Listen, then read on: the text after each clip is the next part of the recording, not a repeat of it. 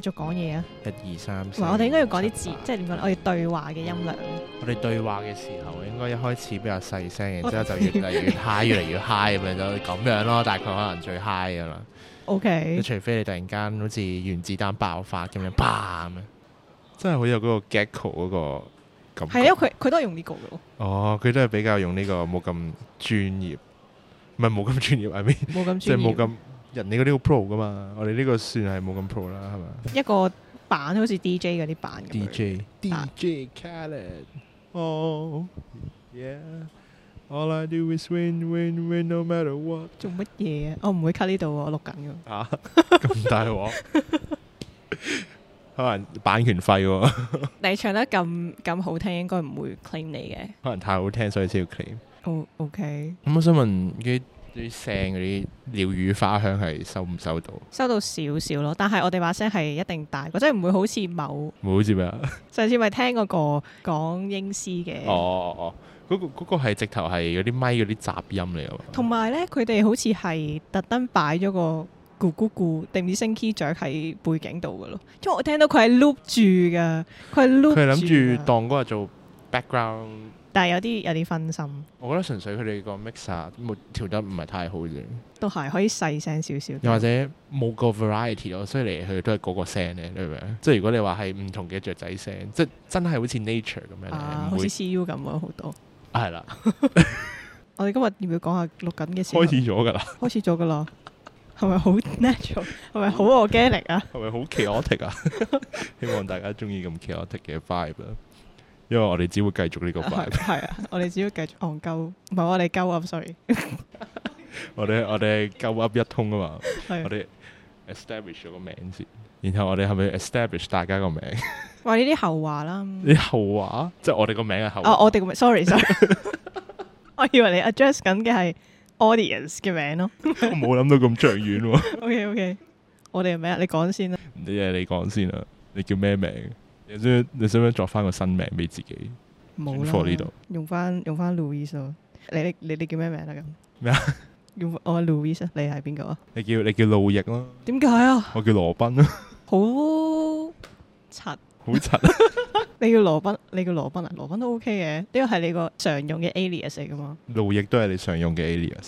幾時有用過州份嗰個美國個州份 Louisiana？ ，yeah，誒路易，我唔識個翻譯喎，路易斯利亞唔知，係咩？揾下先。路易斯安那州。係咯，但係你想叫安娜， 吓冇啦，做咩要抄我個 friend 個 名？撞撞晒！喂，其實你而家聽唔聽到我講嘢㗎？因為我係冇 headphone 噶嘛，即係你有 headphone，啊所以我係平時即係聽到嘅，但係如果你有啲位可能掠咗少少就未必咯。冇啊，唔緊要咯，今日我聽力測試嗰檔，或者測試下你嘅嘅 speaking ability，會唔會會 murmur 咗嗰啲你知嗰啲 mumble rapper 咁樣，咁我冇去到咁犀利嘅，但係應該都會有咯。但係應該你唔會太大聲，你平時講嘢都唔係好大聲，但我成日都以為自己好大聲咯。我覺得呢個係講嘢細聲嘅人嘅盲 點，即係佢哋以為自己講嘢好大聲你你。我而家你而家好大聲啦已經講嘢好大聲。唔係比起你平時咯 OK，但係 OK 對其他人嚟講，呢個係佢哋細聲嘅時候，哦，即係我講嘢大聲嘅時候，先至係人哋細聲嘅時 候。中量咯，中量。 Oh shit！即係當人哋唔需要太過誇張，又冇話特別收斂嘅時候，就係呢把聲咯。但係如果你你頭先所講，你已經係盡力誇大咗呢把聲嘅話，係即係例如我而家係收斂緊， 哦，唔怪之得啦。OK OK，極度收斂。唔知喎，我阿妹都係講嘢好細聲，跟住佢成日都以為自己講嘢好清楚 啦，跟住我成日都會聽錯嘢，然之後佢話佢會話我你係咪耳仔有問題 咯？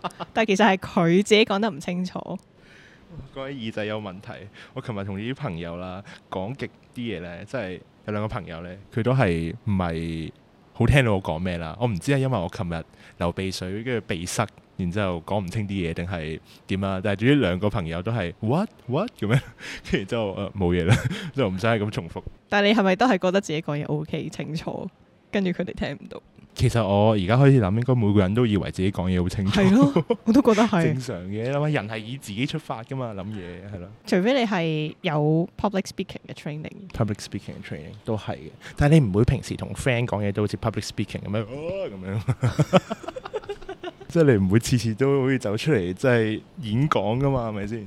都啱，都啱。即係你同啲 friend 講嘢，即係幾個人咁樣聚埋一齊，又即係你演講嗰啲技巧嘅課，可能同幾百個人咁樣咧，即係好遠嘅人咁樣講。啊溝通模式。唔同嘅，係，但係係真係嘅，有啲人係 naturally 講嘢係大聲啲咯。係咯，其實幾羨慕嗰啲人咯，因為我覺得咧，你大聲嘅好處係好過細聲好多，即係好似身高咁樣，即係你大聲人哋會聽到啦，係，同埋你會睇落 confident 啲咯。哦，係嘅，係嘅，都係好少好少嗰啲咩 public speaking 嗰啲教你哦講嘢細聲啲咁樣咯，即係啱啊唔會教你細聲啲，好似細聲啲係 default 咁嘅感覺咯，即係大聲啲先係即係你要你要達到嘅嗰樣嘢咁樣。我覺得要矯正呢、一個呢、一個睇法。我覺得細聲嘅人都應該 proud of 自己細聲。係嘅， 但係例如有時即係佢感覺就好似你大聲係一個 skill 咯，但係有時細聲其實都係一個 skill 嚟噶嘛。即係例如你要控制將你把聲收到好細，但係啲人都聽得到你嘅你講乜嘢先算啦，係咯，都係一個技巧嚟。例如你你同啲朋友 small talk，你咁大聲，啲人會覺得你好尷尬噶嘛。有時即係可能你你同啲 friend 喺度吹水，跟住然之後有個 friend 可能特別笑得好大聲，咁笑都 OK。但係如果可能突然間講啲可能係 suppose 好好 secret 又或者好好 intimate 嘅嘢咁樣，然之後突然間好大聲咁樣講呢，無論係講緊佢自己嘅嘢又好，定係講緊人哋嘅嘢又好，即係其他人可能聽到都覺得有少少咁樣噶嘛。死咯！我即刻諗起我哋上次喺紅茶冰室嗰度嘅對話咯。係咩？因為因為我哋完全唔 aware of 我哋前後面係坐咗一班人，跟住隔離係有班人，但係我哋好大聲咁樣談論緊。哦哦，我覺得嗰個還好啦，因為其實佢佢 generally 個環境都係嘈吵啲噶嘛。例如你落 club 咁樣先算啦，或者落巴咁樣，咁周圍都好嘈，啲音樂又好嘈，咁你自不然就會大聲啦。但係我講緊嘅 case 可能係周圍你唔係一個 suppose 大家都會講嘢嘅地方，然之後你突然間好突出嘅時候就會好好覺眼咯，或者覺耳咯。In this 好 case，覺意， 好覺耳。好覺意，突然之間變咗 focal call 咗我哋兩個。好啊，我哋今日嘅主題係冇主題啊嘛。我可以俾啲主題你嘅。誒、你熟唔熟日本史啊？嗯，唔太熟悉咯。你讀 history 噶嘛我讀 history ？B 啊 S，E 係誒，雖然我都係，你都係讀 history 喎。但係我我記得我哋嗰個 theme A 係有一 part 係講日本史噶嘛。 Theme A 唔係主要講香港史，係咩？theme A 我記得係香港清朝同哦埋亞洲史日本係啊我唔亞記得洲史啊。但係香港個 focus 都好多噶嘛。跟住 Theme B 就真係世界史啲啦，就係啊，歐洲咯。係啦，主要都係講嗰兩次世界大戰同埋 Cold War 咯。嚇、係你啦真係唔記得有日，但係日本嗰 part 唔係好教㗎。你講下係點啊個 curriculum？ shit 誒、我就係記得有 Tokugawa 啦，德德川家康係咪同一個人 嚟㗎？係德川家學，我哋冇教咯。你肯定唔係 elective，你肯定係 Theme A 入面嘅。 History 有 elective 㗎，有冇嘅咩？有嘅咩 記得 喎？History 有 elective 嘅咩？你你有冇學過南斯拉夫、南非嗰啲啊冇誒、呃哦嗰 part 冇教㗎。 ？extra 噶嘛嗰啲。嗰啲哦咁嘅，因為係咪 history 其實冇一個 official 嘅 elective 嘅 concept，但係咧、嗯只會出現喺 essay 入面嘅題目。哦，我唔，哦，佢哋應該其實係 theme A 或者 theme B 入面嘅一小 part 咯。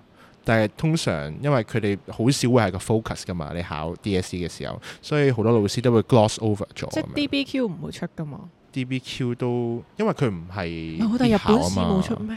日本有，係咯，咁即係唔但係係但 elective 係冇咯去到德川家康咯，係咩即係？都係關關世界大戰事咦，咁你熟嗰啲咯我得，哦我德川家康真係好耐之前嘅喎，德川家康戰國時期喎，係嘛？日本戰國時期真係喎，哇你熟五啲百喎，年咁樣。咯，大概我覺得其實係我嗰個 Miss 佢熟日本史嘅，係，跟所以住佢佢就講好多。係啦，佢講好多 extra 嘅日本史，係真係唔係哦 curriculum 入面嗰啲應。該唔係 curriculum 啦，德川家康嗰啲一定唔係喺歷史堂學翻嚟嘅，誒哦誒，日本現代化 咯。現代化咯，Meiji Restoration 嗰啲係啊係啊係咯啊嗰啲就會咯，但係德川家康真係唔會，咦，咁 OK，一九零九年係咪現代化嗰個 range 入面啊？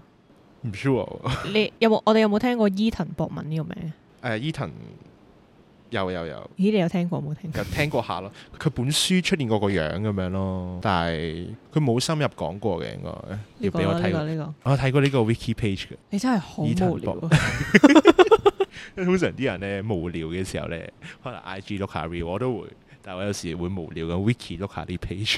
講下你有冇睇過啲咩得意嘅 page？本來想講下無聊嘅時候你會做啲咩咯。講咗啦，咁既然你講咗，咪問下你有冇睇過啲咩得意嘢咯？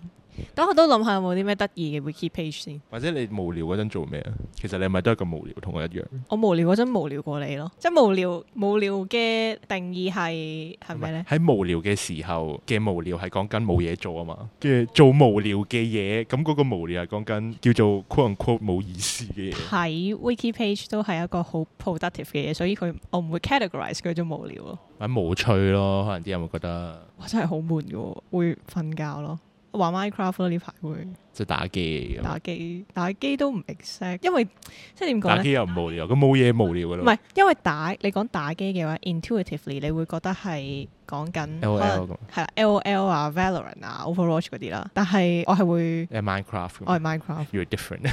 我係休閒嘅打機玩家。哦，我 kind of 明你意思啊，即係你唔係爭排位。係啦，我唔係。competitive 嗰啲，即係我阿妹嘅話咧，佢係會，佢係佢係 amateur 嘅 gamer，即係而家大家好興手機玩，好似 L.O.L 嗰嗰個款嗰款遊戲啦。即係仲要佢係手機遊戲嗰啲。係啦，跟住佢就會一放學翻嚟就即刻玩咁樣。但係佢係今年 D.S.，佢下年 D.S.，sorry。手機遊戲真係好食時間。我有段時間都你玩玩咗好 Marvel 耐。㗎嘛？係啊，我有段時間玩嗰個 Marvel 嘅 game，佢有少少咩呢？即係你儲齊嗰啲 character 咁樣呢，有少少似 L O L，我冇玩 L O L，但係總之你係你可以控制個 character，然之後有啲技俾你撳咁樣，即係同人打咁樣咯。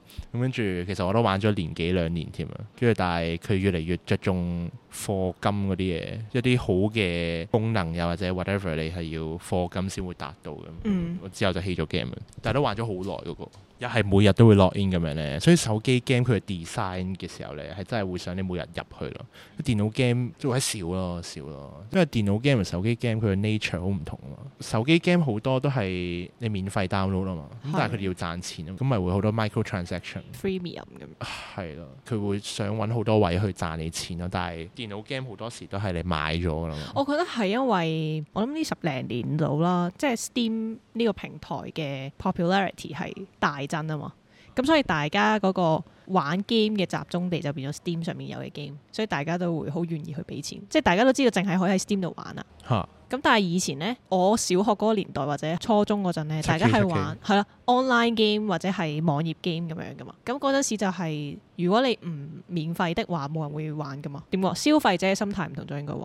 而家大家會肯俾錢多 啲，肯俾錢，我我唔肯俾錢 你。唔肯俾錢，你係少數唔肯俾錢嘅人係。我都有課過金喎，以前以前玩神魔之塔係哇，勁課金嗰啲，真 係㗎係。啊，但我已經棄咗。我係好少課金嘅，因為你要拎筆錢出嚟咧，好似好麻煩咁喎細個。首先冇筆錢拎出嚟啦，然之後你拎出嚟，即係細個冇依家咁方便噶嘛，你 online payment 嗰啲，啲人咩買點數卡定係點咧，會會有少少尷尬啊嘛，可能你會覺得，哎呀，其實都係，真係唔好唔好課咁多金大家。anyway，我哋翻翻嚟呢個咁樣帶入去啦，不如點啊？就係 wiki page 嘅首頁。哦，喂，其實 wiki page 首頁好好睇嘅，係啊，雖然我唔係成日睇，但係佢係好多即係同依家有關嘅嘢，或者同依家冇關嘅嘢，佢都會 show up 咯。有 trivia 添哦喎。 Oppenheimer 咯喂，好 sad 喎！但係我發現而家啲新聞咧，我唔知係咪呢幾年啦，係啲新聞全部都好 sad 咯，即係冇咩開心嘅新聞。老實講啊，新聞就係有改變先同人講啊嘛。通常你國際性嘅改變，然之後你要大家都着目嘅，好少係開心嘅嘢咯。唔知你明唔明我意思？即係人係自然地會睇啲唔開心嘅改變，哦，我唔係諗緊呢樣嘢，但係你可以向呢個方向發展，係請即係都 make sense 嘅。我覺得咪就係大家大家會覺得開心可能係個 baseline，係跟住有唔開心先至係值得俾 attention 嘅。係有呢個 psychology 定係咩嘅 study 係話人對 negative 嘅嘢嘅反應係勁過 positive 嘅。係啊，係 intensity 會高係啦係啦啲係。啦，咁但係就就造就咗而家嘅媒體就係報一啲唔開心嘅嘢。即係有少少都唔係 content farm 啊，直頭係想 catch 你個 attention 咯，即係透過啲 sad 啲嘅嘢。但係咧，我發現一個好有趣嘅現象就係、例如喺 IG 嗰啲新聞嗰啲 post 呢即係好多時都會講啲唔開心嘅嘢啦。咁但係你有時會講啲開心嘅嘢，例如我早排見到個咩健力士世界紀錄，唔知有隻貓定係點，我唔記得佢係攞咩健力士紀錄啦。啊然之後咧，一定會有啲 comment 咧喺樓下，is this news 咁樣。即係即係佢哋會覺得新聞就係 sad 嘅嘢，嗰堆先先算係新聞咯。即係你隻有隻貓拎咗健力士紀錄就唔應該係新聞啦。即係冇新聞價值，覺得冇新聞呢啲嘢價係啦，新聞價值咯。啲人會覺得 sad sad 嗰啲嘢先有新聞價值，又或者好細奀咯，因為呢個開心嘅嘢咁樣。嗯，你覺唔覺得香港人對於對於定段某一件事有冇新聞價值嗰個標準好高啊？好高啊！或者你你覺得佢哋嗰個標準係高定低？應該咁應該咁嘅 phrase。其實我覺得全世界都有呢個現象嘅，係咩？我想講，我今朝先啱啱睇完誒、一個大陸嘅 YouTuber 啦，係但係佢已經唔冇喺大陸住嘅。我我到而家都冇知佢個廣東話嘅讀音係咩。呢、個人呢，佢係上海同比利時嘅混血兒，哦咁，但係佢喺上海大嘅。斯蘭斯蘭係佢普通話讀音，咁咪啊石蘭啦，真係石蘭哦都啱，但好奇石蘭怪紅，你覺唔覺得呢？如果你將啲普通話名用變做廣東話讀嘅話，係完全唔夾嘅咯。個哦，我感覺明啊，我明啊。我記得我之前中學老師咧，佢講呢個起名嗰啲咧，嗯即係起人名係講嗰啲咩平仄啊嗰啲，然之後如果你平仄唔啱嘅話咧，係好好核突噶嘛，咁樣。但係可能普通話、廣東話個平仄嗰啲都會唔係唔同同啊咯，係所以係你你譯翻做第二個即係普通話變廣東話咁樣讀嘅時候就會好奇怪，因為普通話先會好聽咁樣咯，可能。係啦，咁咧佢就係、呃稍早前咧，佢就住過喺台灣半年咁樣啦。係咁然後住咗半年之後咧，佢就搬走咗啦。本身佢諗住係 consider 緊即係定居喺台灣嘅，佢搬走咗啦。然之後佢就出咗條片咧，就係講佢自己中意同埋唔中意台灣嘅地方同埋誒搬走嘅原因咁樣啦。咁跟住咧，佢就喺入面咧就講咗一句話：台灣嘅狗屎天氣真係唔啱人住嘅咁樣。咁然之後咧，啲台灣媒體咧就將佢呢一句咧就 cap 咗出嚟，然之後炒作，跟住就不斷咁報話啊呢、個大陸 YouTuber 話台灣乜乜乜乜唔好，仲話人哋係狗屎天氣咁樣啦，跟住就造就咗一連串嘅 drama。咁然之後咧過咗好一段時間咧，即係佢就係因為咁而出名，唔係佢本身都出名嘅。更加出名。係啊，佢而家就更加出名咯喺台灣面。佢就一個月之前咧，佢就出咗一條咁嘅片咧，就係講翻呢一件事。咁原來咧係有某一條友咧專登追擊住佢咁樣去，就係某一個 reporter。係啦某一個 reporter。 OK，咁然之後咧，原來嗰個 reporter 咧就唔單止係寫佢嘅醜聞啊，佢會特登去揾啲 YouTuber 同埋啲網紅嘅嘅言論去炒作，佢就好批評呢樣嘢，即係點解台灣嘅媒體係咁低下呢嗰個標準？點解可以呢啲咁樣嘅都炒作，然之後大家係會俾 attention 佢去睇，冇人會 question 呢件事咁樣。咁跟住尋日咧就佢就再睇多少少關於台灣媒體嘅其他一啲炒作嘅，就係、呢個白飯之亂，就係話咧喺好似兩年前定三年前就有班大學生佢哋唔知 O Cam 嗰啲啦，咁就入咗間鋪頭度諗住食飯，咁然之後嗰間鋪頭咧啲白飯咧係免費任裝嘅，咁但係佢佢哋好似 order 完餸之後，佢哋冇唔知係冇送嚟定點樣咧，咁就諗住 keep 話住天白飯嘅。係啦，就淨係食飯咁樣。去到後尾呢個其中一個員工就話：誒、唔好意思，我哋八點之後就唔會再添飯噶啦。咁跟住佢哋就走啦，然之後就喺 Google 嘅 review 下面一聲評論咁樣洗版。啊然之 後呢，嗰間鋪頭嘅老細呢，就上新聞、電視同埋報紙就話：，哎誒呢班大學生真係嚟玩嘢咁樣咯。咁然之後就俾又係俾班媒體不斷炒作啦。跟住總之經歷咗好多嘢之後呢，就發現其實最愚人得利嗰個呢，就係班媒體攞到晒大家嘅 attention，然之後不斷咁炒作呢件事，一件無謂嘅事咯。嚇嚇，就係咁樣。我覺得呢個一定唔係台灣即係台媒獨有嘅一個特質咯。你覺得香港有冇？香港我覺得香港 嘅東張西望都幾有呢個潛力。我哦一定有嘅，一定有嘅。你有冇睇 TVB 啊？之前咯，東張西望嗰啲，佢係 kind of 有少少係比較娛樂新聞 type 噶嘛。雖然我記得佢之前好似澄清，我佢哋唔係娛樂新聞定係 whatever，我唔記得咗，我唔記得咗有冇。唔係唔係唔係，唔知戴定頭盔 先，誒唔好講。 但係佢個感覺一定係唔係 exactly 純粹係嗰啲八卦新聞，但係亦都唔係完全係嗰啲六點半新聞報導噶嘛，都唔係啦係噶嘛。佢唔係專業，亦都唔係娛樂。啊即係佢有時佢都會探討社會議題嘅，但係有時佢都會講嗰啲明星嗰啲嘢噶嘛，一定噶啦。但係誒媒體我唔知係咪講緊報紙嗰啲多啲喎，報紙啊，報紙新聞我知道美國嗰啲一定有好多咯，即係知佢個 political spectrum 好闊噶嘛，有呢個 bias 喺度噶嘛。係即係啊我呢排睇嗰啲新聞都係透過一個唔係賣廣告啊， 最最一個 organisation 啦，叫 Ground News 啊，即係總之可能關於某一單新聞啊，然之後可能有百幾個報導咁樣啦，咁但係佢哋每一個 headline 都會唔同噶嘛，咁可能唔同嘅政治立場，佢哋嘅 headline 就會比較唔同，有啲就會可能比較怪責於呢個受害者，有啲就怪責施害者，即係即係佢哋好多都會有呢個 tendency 喺度，即係或者 bias 咁樣啦。咁然之後佢哋就歸納呢啲報道，然之後咧整條巴喺度啦，即係呢呢單新聞係左邊或者右邊嘅人邊邊報導得多啲啊，或者中立，對於佢有嗰啲分析咁樣咯，然之後就整翻個叫做所謂 neutral 啲嘅 news title 係比較全面少少咯。哎呀呢個功能，因為我撳入去睇嘅時候已經係睇緊各大 news organisation 佢哋點佢樣落哋嘅 title 啊各自嘅 title。係我冇睇佢自己本身嗰哦，個。佢可能太大隻，有時你太大隻咧，係即係 in your face 嘅時候你就睇唔係啊到係啦，啊你就睇到啲細隻啲。冇啊我睇 IG 嗰啲 post 多啲咯，IG post 佢第一版就會 show 咗啲，佢個 app 入面就會詳細啲。 OK，你會你會用佢個 app？我唔會特登撳入去嘅，但係碌 IG 碌到咯。你覺得呢、個我話呢個 app 啊，點樣幫到你啊？睇新聞嘅時候，點樣幫到我？唯有我自己覺得啦，I hope 啦，就係可以令到我 neutral 啲咁睇嘢咯。誒、我最近上堂咧，佢有個 reading 咧，就係講呢個 news racism 咁樣啦。跟住佢嘅 news 咧，佢個 s 係括住咯，即係 new 括住 s racism，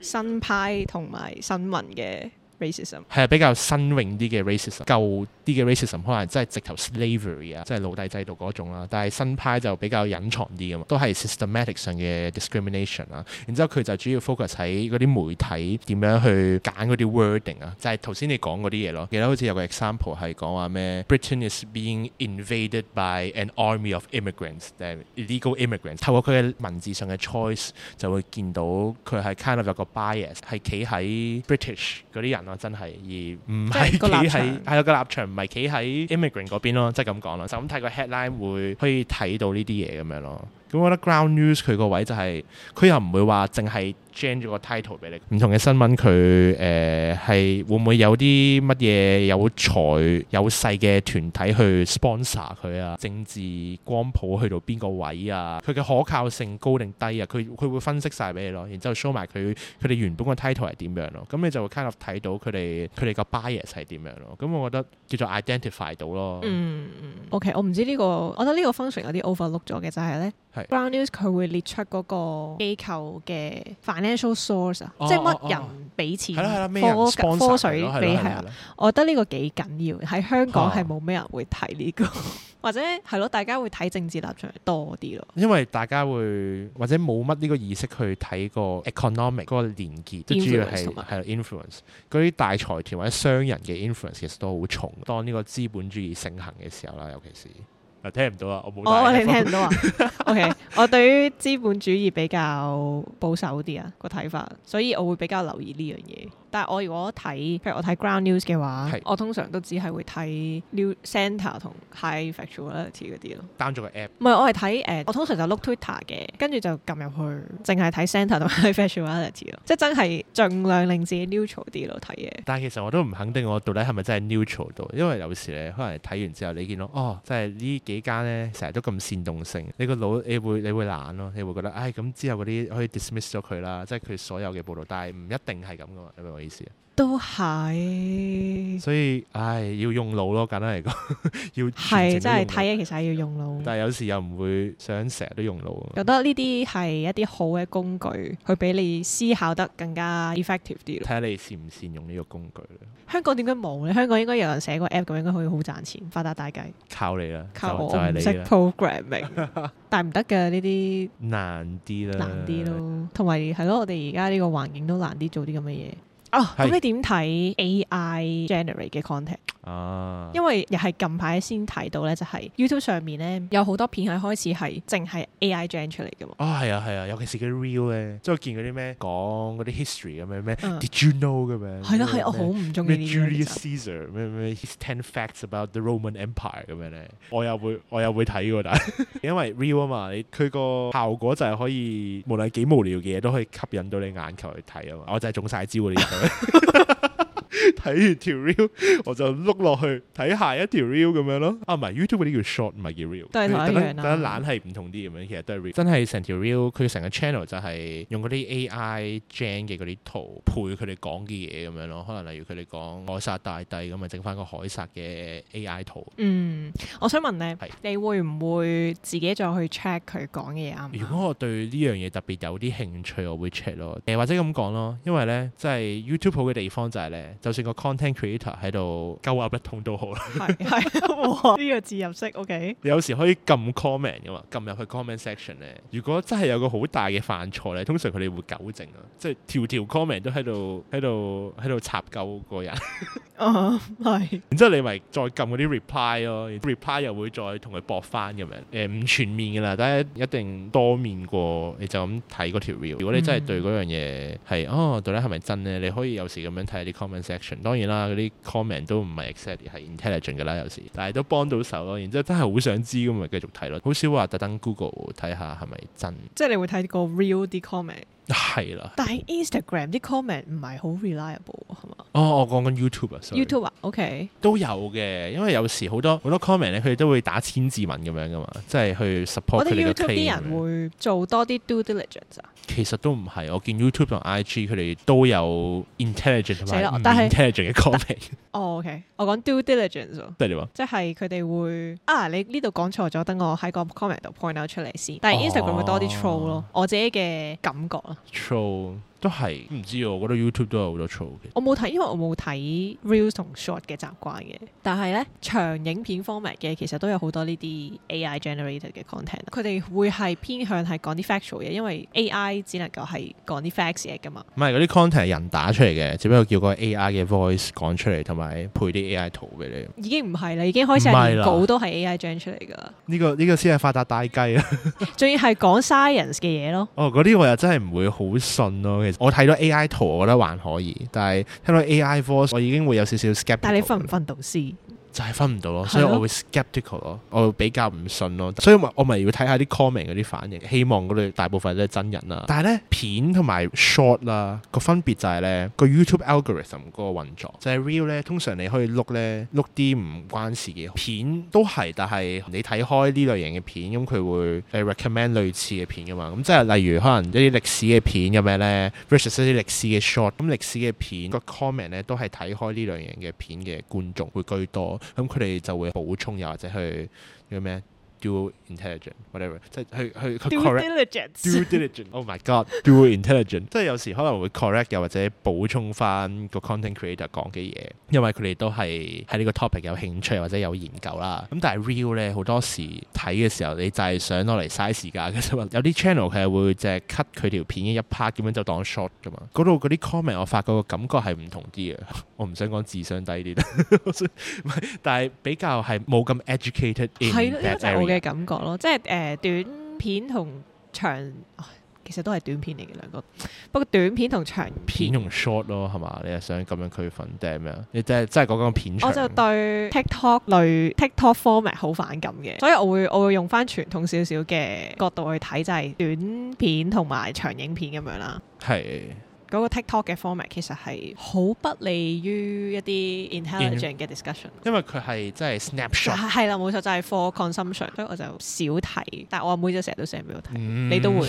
嗯老實講有利有弊嘅，睇個 information 係真定假。如果係係一啲真係冇咩人知嘅 fact 嘅時候咧，嗯有時佢係真係可以吸引到好多人去討論呢樣嘢咯。佢好多呢啲咁嘅 real 係突然間爆紅啊嘛，啲人就知多咗。通常佢哋知咧就真係知得比較片面少少咯。係咯，咪就好似台灣嗰啲媒體咁樣啊係咯係咯咯，即係大家係好 grab attention 嘅，但係佢完全帶錯晒方向咯。係啊，我頭先咪話睇咗個 reading 嘅，佢就係講話咧，好多呢啲媒體咧，佢哋係會中意 emphasize 喺佢哋立場嘅人，即係佢哋嘅好嘅方面就會 emphasize 多啲啊，佢哋壞嘅嘢咧，通常就好少講咯。